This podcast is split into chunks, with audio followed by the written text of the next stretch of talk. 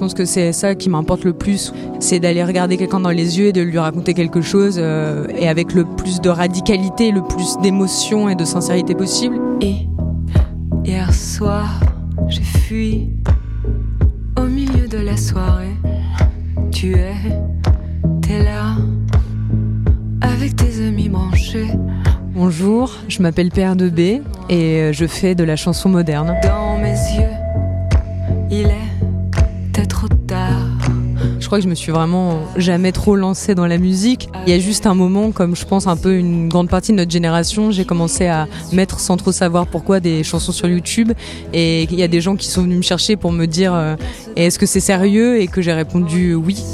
Pour l'espoir de n'avoir plus haut qu'un cauchemar.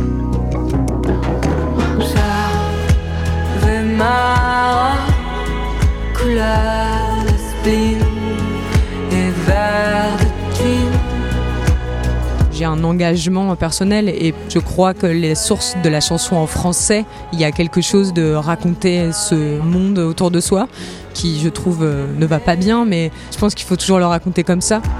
Tu as tourné les yeux et puis tu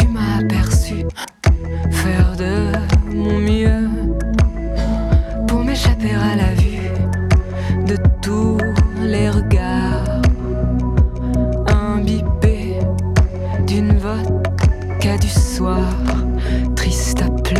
Moi, j'avais entendu parler du chantier depuis longtemps. Ma première expérience au Franco, c'était fort parce que j'ai fait du coup une résidence où je travaillais toute seule, mais là, c'était un peu plus euh, monastique, euh, angoissé, euh, voilà, parce qu'on est tout seul à essayer d'écrire des chansons, ce qui est jamais très facile. Mais ce que je trouve le plus fort, c'était les sessions parce que j'étais avec Jaune et Arthur et Lee euh, au plateau, et je crois que j'ai aussi beaucoup appris à les voir changer, quoi, à les voir entre leur filage et le dernier spectacle. Et voilà, je crois que c'est ça qui est le plus fort finalement, c'est de travailler en regardant d'autres travailler.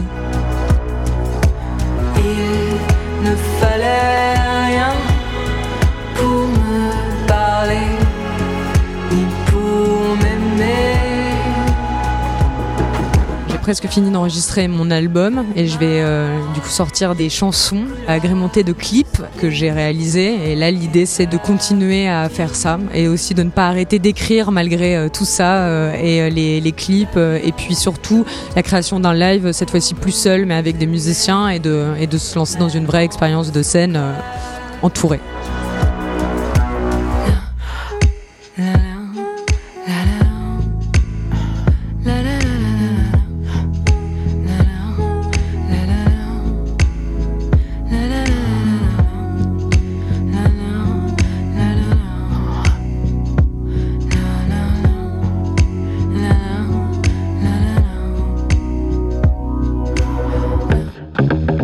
C'était Première Partie, un podcast pour découvrir les nouveaux talents de la musique. Imaginé par Grande Contrôle et le Chantier des Franco, le dispositif accélérateur de talent des Francopholies. Ce podcast vous a plu? Laissez-nous des étoiles et soutenez les artistes de demain.